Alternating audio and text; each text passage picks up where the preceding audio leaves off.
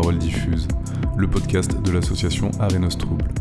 Aujourd'hui, on reçoit Michel Bellone, directrice de l'association LEIA, qui regroupe les éducateurs de la prévention spécialisée. Bonjour Michel. Bonjour euh, Antoine. Aujourd'hui, on vous a fait venir pour parler de l'association, de son histoire, de ses missions. Est-ce que vous pouvez nous présenter tout ça?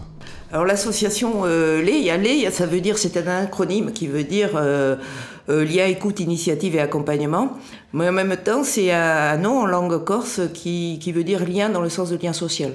Voilà, donc on avait choisi ce, ce, cette appellation euh, il y a un peu plus de 20 ans, puisque l'association est née en 1999.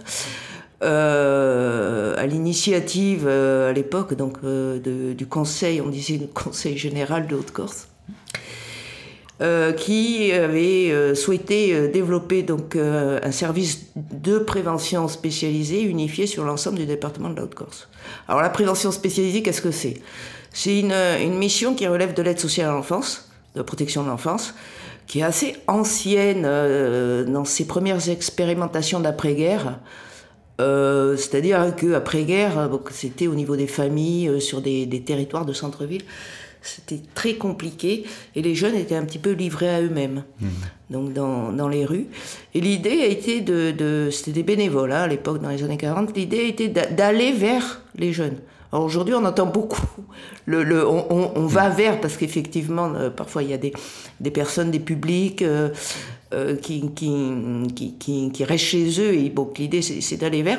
Mais en fait, c'est une idée très ancienne. Mmh d'aller vers ces jeunes, donc euh, pour euh, les rencontrer, liés à, à l'IA, et puis les aider à s'organiser, le plus souvent à organiser des activités sur un plan collectif, des activités de loisirs par exemple, hein, parce qu'il faut se, faut se remettre donc dans, dans, dans ces années d'après-guerre où il n'y avait, il y avait pas grand-chose hein, par rapport à aujourd'hui.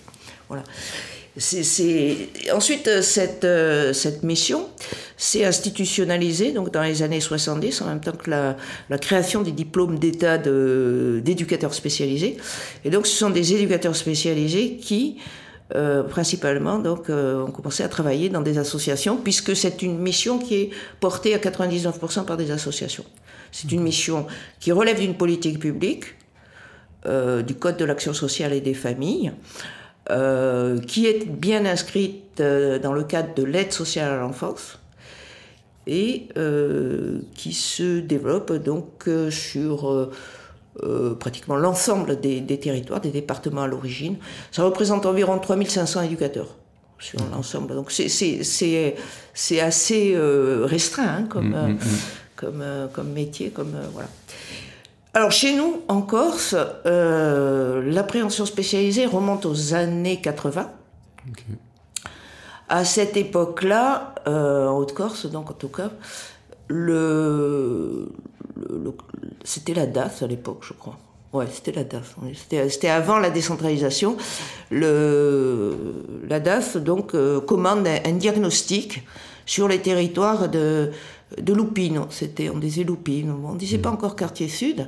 Et ce diagnostic réalisé par, un, par des sociologues, un éducateur, en fait, laisse apparaître qu'il y aurait besoin pour les jeunes, parce qu'il y a un diagnostic en direction des besoins de la jeunesse, pour les jeunes, il y aurait besoin d'un club de, de, prévention spécialisé, donc, mmh. et d'un centre social.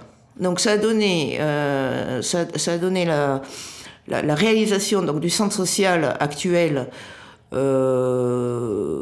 François Marquette, donc à Paisenov, mm. et euh, la création d'un club de, de, prévention qui était basé, il y avait très peu d'éducateurs, basé sur euh, les, le, les quartiers, le quartier de Loupine. Okay. Ensuite, donc, cette action euh, s'est développée sur l'ensemble des quartiers sud et puis du centre ancien.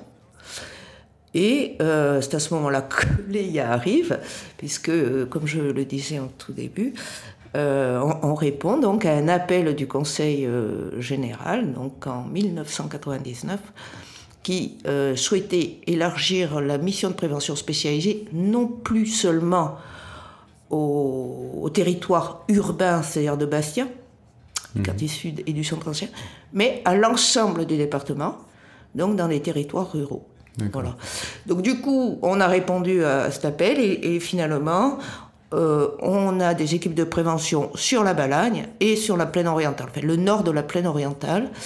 et, le Grand Bastia, puisque ça va de, de, Miom jusqu'à jusqu'à Luchan. En tout, ce sont 10, 10 éducateurs. Sur Bastia, il y a également une médiatrice sociale euh, qui complète l'équipe. Et euh, nous avons également une, une psychologue, je dirais peut-être tout à l'heure quelle est sa spécificité dans un club de prévention. Voilà. Et vous, vous étiez là dès le début?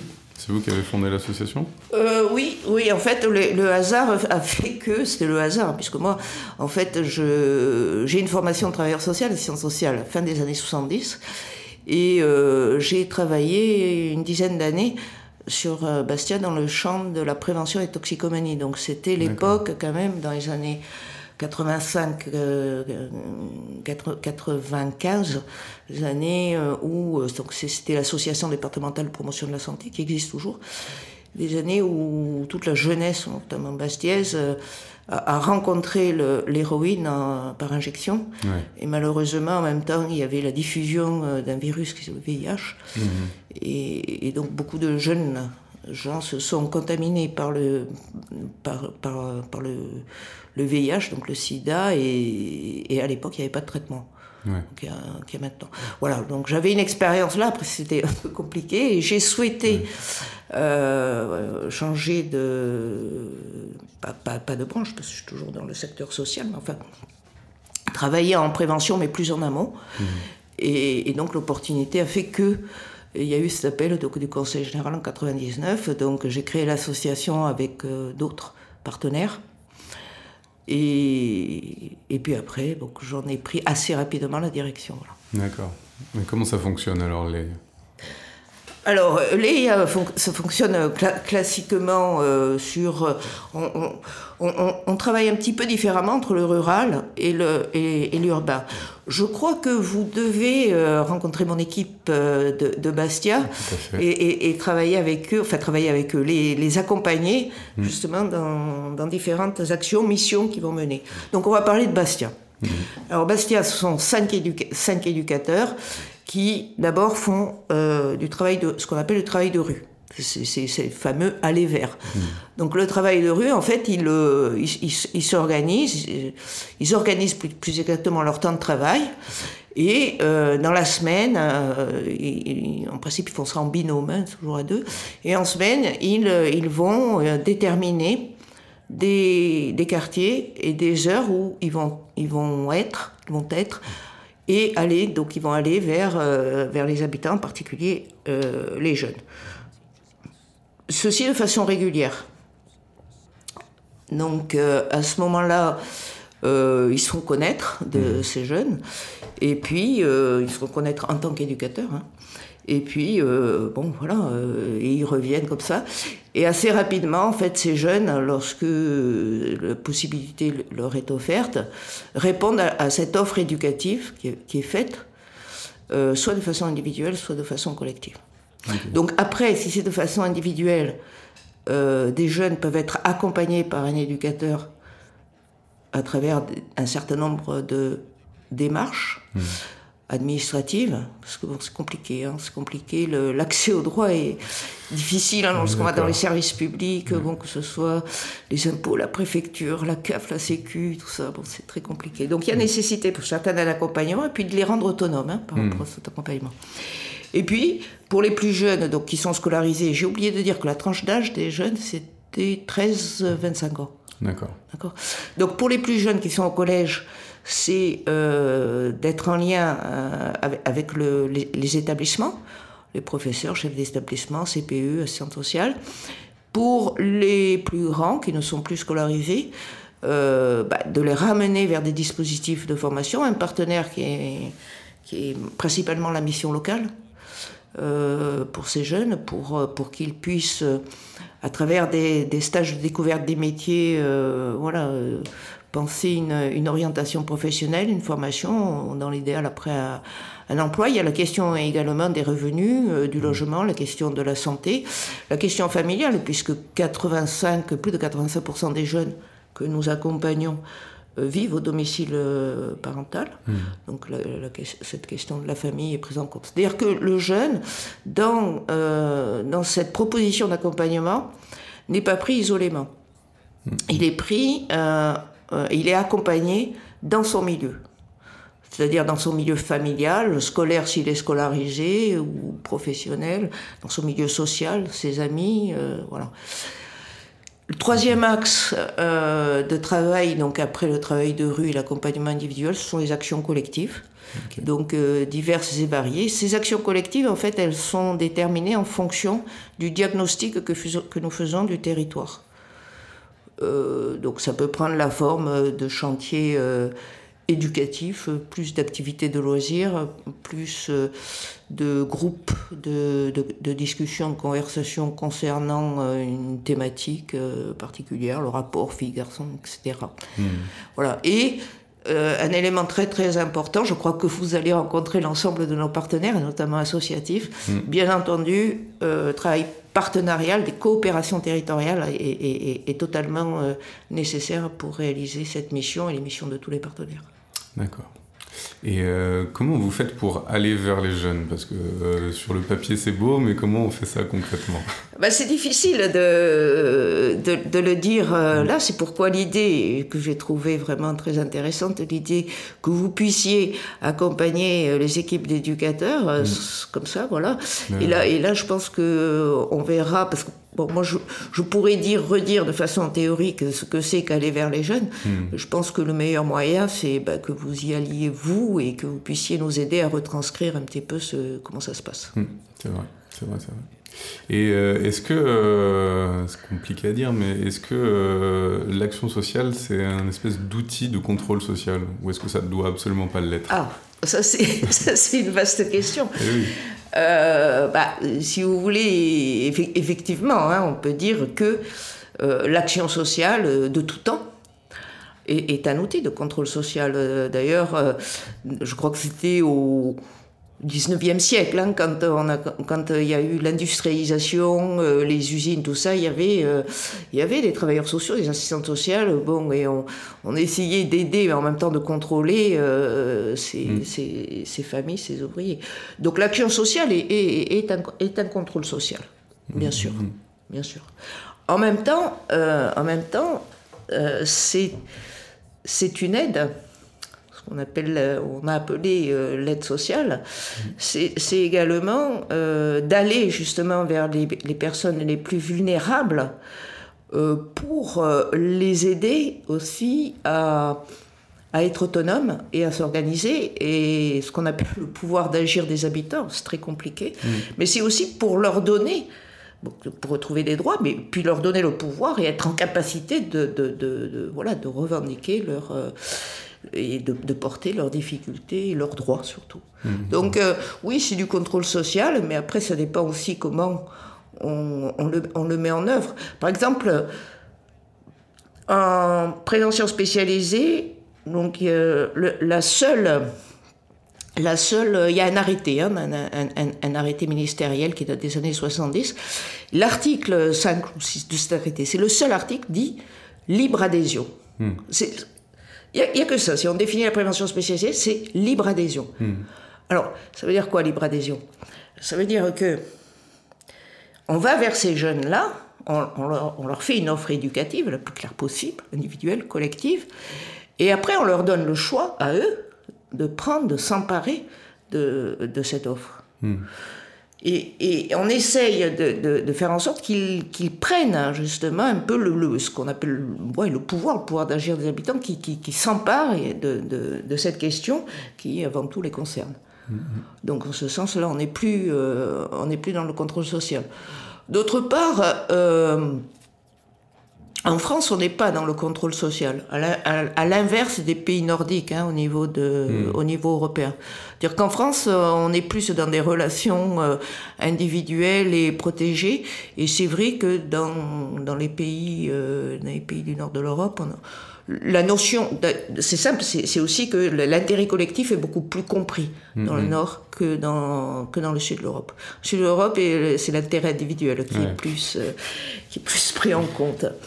Voilà, donc euh, je me souviens plus, c'était quoi votre question C'était est-ce que euh, l'action sociale est un outil du contrôle, le contrôle social, voilà. Ouais. Bon, je crois que je. Ouais, on a répondu. Hein. d'y répondre. Et euh, est-ce que vous avez vu une évolution de, du métier de prévention euh, ces dernières années ou pas? Notamment liée à l'évolution, par exemple, des, des, politiques publiques ou ce genre de choses? L'évolution du métier, non. L'évolution des, des, problématiques et des besoins des publics, un peu plus. Ouais. Alors après, bon, euh, c'est souvent on dit oui, mais avant, euh, avant c'était mieux. Enfin, avant ça n'existait pas, et maintenant ça existe. bon, hmm. c'est tout, c'est très, c'est très relatif. Disons que euh, chez nous, on reste sur Bastia, mais je dirais en Corse, hmm. à la différence de, des jeunes qui sont dans, dans des précarités sur, sur le continent, chez nous, il n'y a pas de violence urbaine. Il n'y a pas de quartier, euh, de l'endroit où euh, les, les, les, trafiquants auraient pris le dessus. Il n'y a, a, pas tout ça. Mais ce n'est pas parce qu'il n'y a pas euh, ces, ces, ces, violences urbaines que, que l'on voit parfois fortement médiatisées à la télévision mm. que les jeunes ne rencontrent pas un certain nombre de difficultés. Plus en sourdine, mm. moins visibles. D'abord, un diagnostic récent du cabinet Néo-Horizon a montré que euh, en Corse, on avait des taux de précarité sur l'ensemble de la population beaucoup plus élevés que la moyenne nationale. Hmm. A montré également que le taux de chômage des jeunes était plus élevé, que le taux de sortie euh, de l'éducation nationale sans diplôme était plus élevé, hmm. que le nombre de familles euh, propriétaires était moins élevé. Euh, que les, les, allocations et les aides sociales étaient plus élevées. Donc on a là des, des clignotants hein, qui sont un peu rouges au, mhm. niveau de, au niveau de la précarité. Euh, c'est vrai que bon, euh, l'insertion professionnelle est, est, compliquée chez nous. Voilà. Mhm.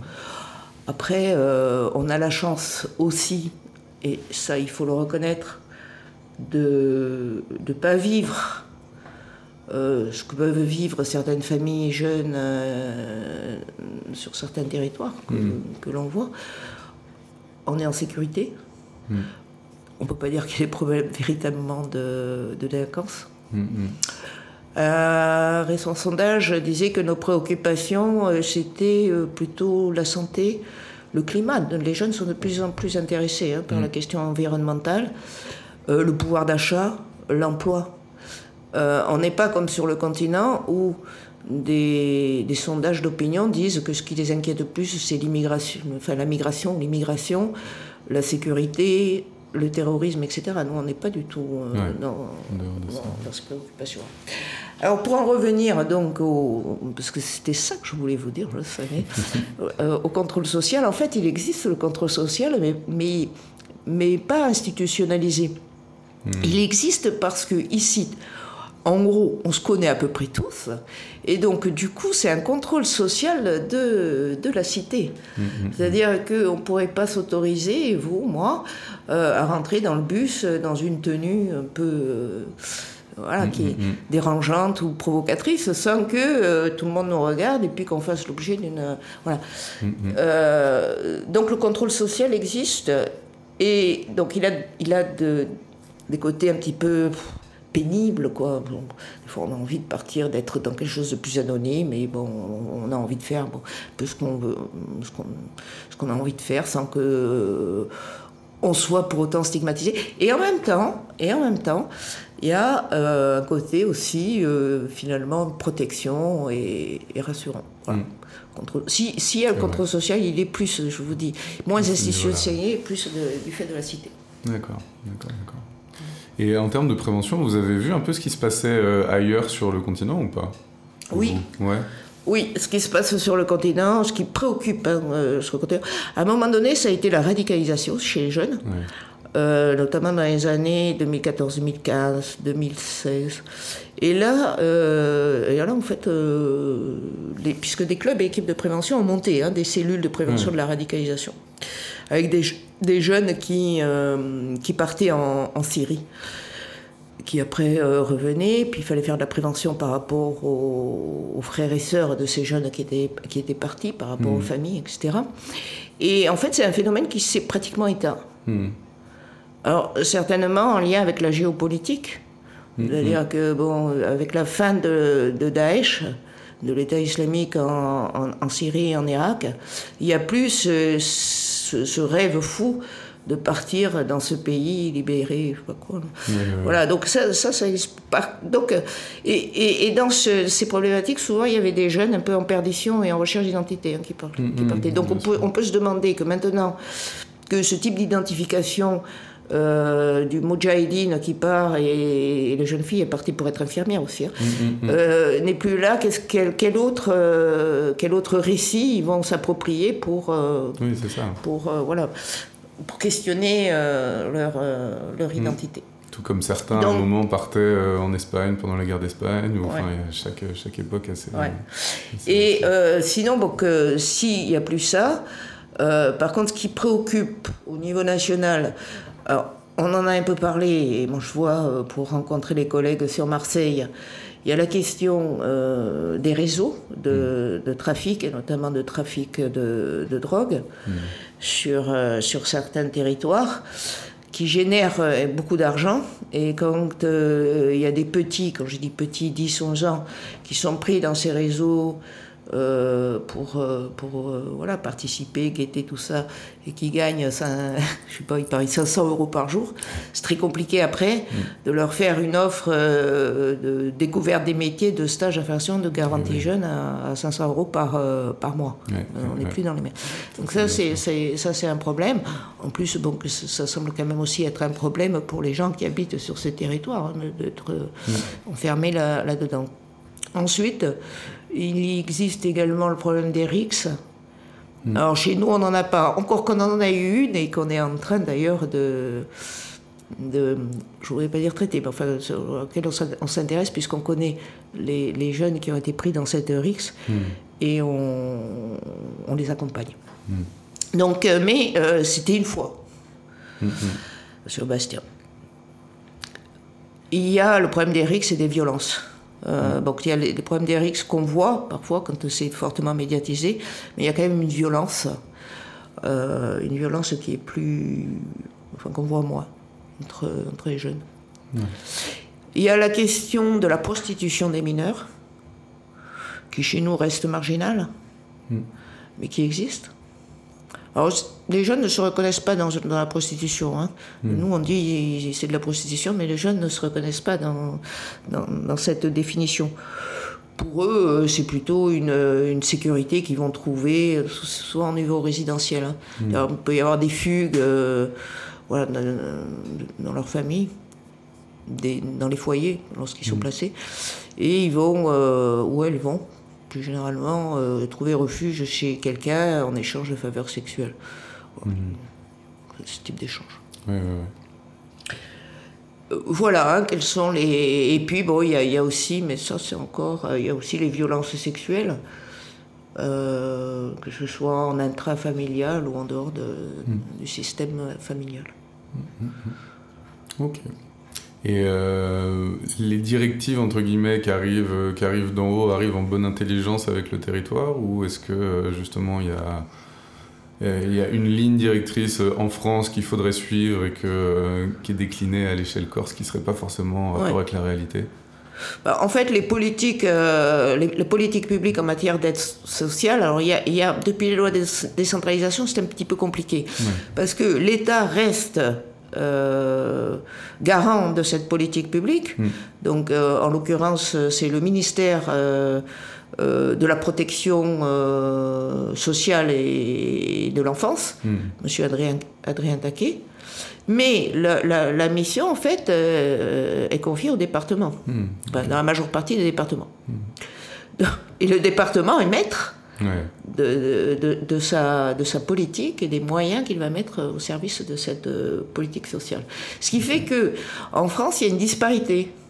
Hmm. Euh, vous pouvez avoir des départements euh, qui sont fortement dotés et, développés en matière d'action sociale hmm, hmm. et d'autres qui le, qui le sont moins. C'est vraiment des, des, choix politiques, puis aussi des choix de moyens financiers aussi, parce que ça, ça a un coût. Alors chez nous, il n'y a plus de départements depuis la loi notre 2018.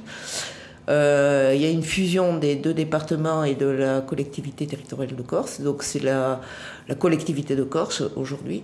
L'aide sociale à l'enfance, donc, relève de la collectivité de Corse.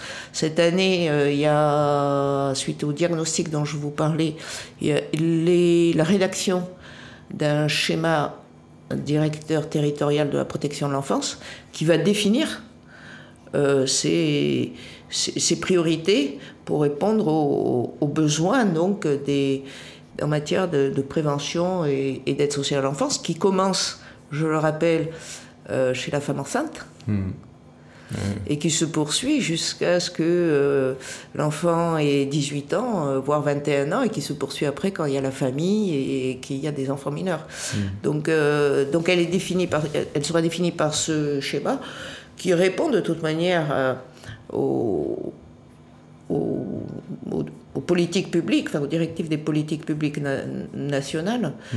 ce, qui, ce, qui, est différent, ce sont les, les moyens qui sont engagés. Hmm. Euh, je vous disais tout à l'heure, bon voilà, il y a la problématique de la drogue, il y a la problématique de la prostitution, la problématique de la violence, problématique des RICS, etc., etc. Donc sur euh, certains territoires, il va falloir mettre beaucoup plus de moyens que sur d'autres euh, qui, qui, qui, même si elles rencontrent ces difficultés-là, ce, n'est pas à la même échelle. Voilà. Et vous avez la sensation de faire un métier compliqué ou pas? Euh, compliqué, non, mais complexe, oui. C'est-à-dire que. Euh, et, passionnant. C'est-à-dire mm. que. Euh, bah, il va falloir. il va falloir, sur un territoire donné, faire un diagnostic des, besoins des publics, comprendre comment les jeunes euh, dans leur environnement euh, s'organisent, mm. euh, aller, aller les rencontrer, nouer un lien de confiance, pouvoir les accompagner lorsque c'est possible et que c'est leur, leur choix, et pouvoir avec eux organiser du collectif, travailler avec les habitants sur un territoire. Donc c'est vraiment euh, et apporter des réponses qui ne sont pas toutes faites. Hmm. Donc en fait, c'est un métier qui est extrêmement créatif. On ne sait pas à l'avance ce qu'on va euh, au final euh, développer comme action. Hmm. Pour, évidemment, pour les accompagnements individuels, oui, parce que c'est assez classique, mais pour les actions collectives, voilà, on, est assez il faut répondre aux besoins, donc on ne sait pas, on sait pas l'avance. Donc c'est c'est complexe, mais en même temps, je dirais que, enfin ça, vous verrez avec les, éducateurs, vous leur poserez la question. Mm. Mais en même temps, je pense que c'est un métier qui est, voilà, qui, qui, qui, qui sûrement les implique beaucoup et, et leur permet, voilà, de de, mettre en place des, des, solutions hmm. avec les jeunes et ça c'est très intéressant. c'est un métier passion aussi. Sûrement, oui. bon bah merci. Merci à vous.